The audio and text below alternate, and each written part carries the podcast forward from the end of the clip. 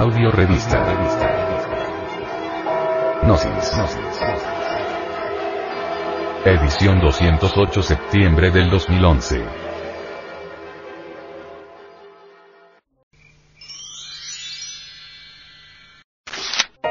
Existen los ángeles, todo el cosmos es dirigido, vigilado y animado por series casi interminables de jerarquías de seres conscientes, teniendo cada uno de ellos una misión que cumplir, y quienes, ya se les llame por un nombre o por otro, Dian Choans, ángeles o devas, etc. Son mensajeros tan solo en el sentido de ser agentes de las leyes kármicas y cósmicas varían hasta el infinito en sus grados respectivos de conciencia y de inteligencia y todos ellos son hombres perfectos en el sentido más completo de la palabra. Múltiples servicios angélicos caracterizan el amor divinal. Cada Elohim trabaja en su especialidad. Nosotros podemos y debemos apelar a la protección angélica. ¿Por qué ustedes no se cansan de hablar del sexo? Sexología. Válgame Dios y Santa María. Este tema horroriza a los puritanos. Escrito está con palabras de fuego en las sagradas escrituras, que el sexo es piedra de tropiezo y roca de escándalo. Resalta la evidencia de que nosotros no somos hijos de ninguna teoría, escuela o secta. En la cruda raíz de nuestra existencia solo encontramos un hombre, una mujer y un conto. Nacimos desnudos, alguien nos cortó el cordón umbilical. Lloramos y buscamos luego el pecho materno.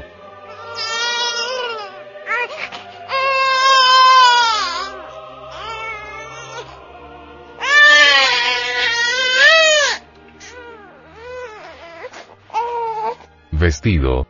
Escuelas. Teorías. Erudición. Dinero, etcétera, etcétera, etcétera. Todo eso vino después por añadidura. Creencias de todo tipo existen por doquiera, empero, la única fuerza que puede transformarnos en forma íntegra, unitotal, es aquella que nos puso en el tapete de la existencia. Quiero referirme a la energía creadora del primer instante, a la potencia sexual. El deleite amoroso, el disfrute erótico es por secuencia lógica, la dicha más grande. Saber copular sabiamente es indispensable cuando se anhela sinceramente un cambio psicológico definitivo. Los gnósticos sabemos gozar, nos agrada transmutar y sublimar la libido. Esto no es un delito. El movimiento gnóstico cristiano internacional universal avanza victorioso por la vía ascendente revolucionaria de lo suprasexual. ¿Cuántas mujeres puede tener un gnóstico? En la iglesia gnóstica solo podemos estar casado con una sola mujer. Con dos o más, no. Ni siquiera debemos darle vanas esperanzas a ninguna dama. Porque, obviamente, en forma inconsciente le estaríamos haciendo un gran mal. Lo que decimos del varón también es aplicable a la mujer.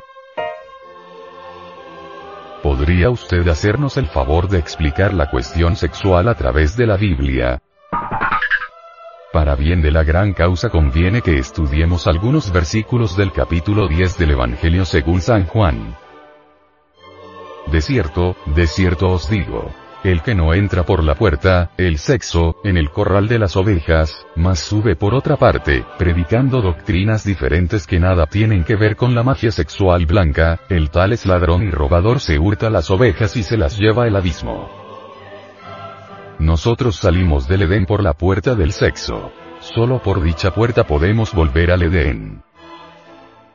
El Edén es el mismo sexo. Más el que entra por la puerta, el sexo, el pastor de las ovejas es. A este abre el portero y las ovejas oyen su voz.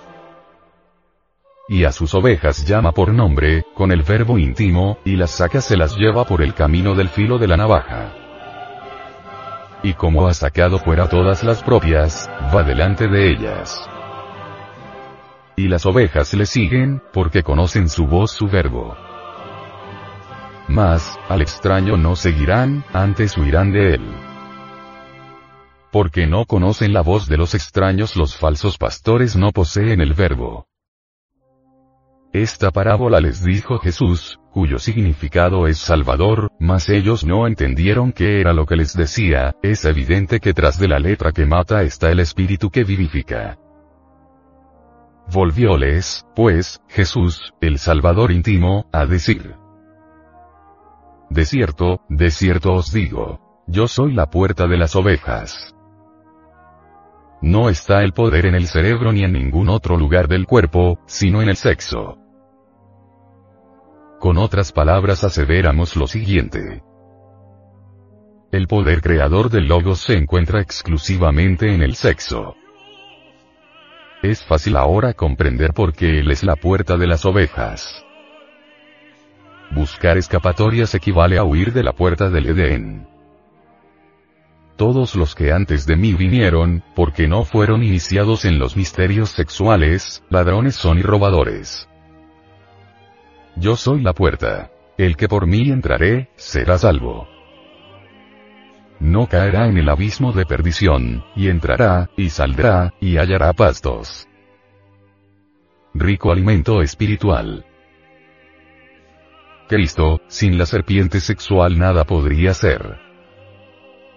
Es por este motivo que el segundo Logos, el Señor de perfección, el Logos íntimo de cada cual, desciende de su elevada esfera y se hace hijo de la divina Madre Kundalini, la serpiente ígnea de nuestros mágicos poderes. Por obra y gracia del tercer Logos. La redención reside exclusivamente en el acto sexual.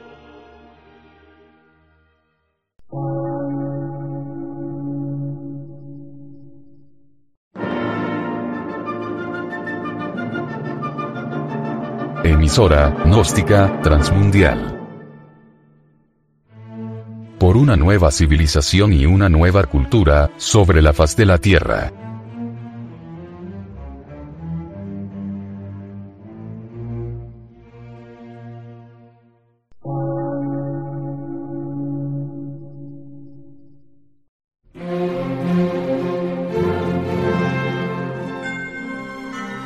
Medio de radiodifusión científico, artístico, místico y filosófico, de la Asociación Colombiana de Centros de Estudios Gnósticos, Antropológicos, Psicológicos y Culturales. A.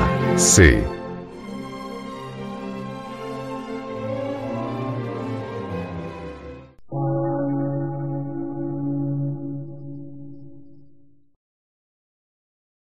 Lectura en movimiento. Difusión sin fronteras.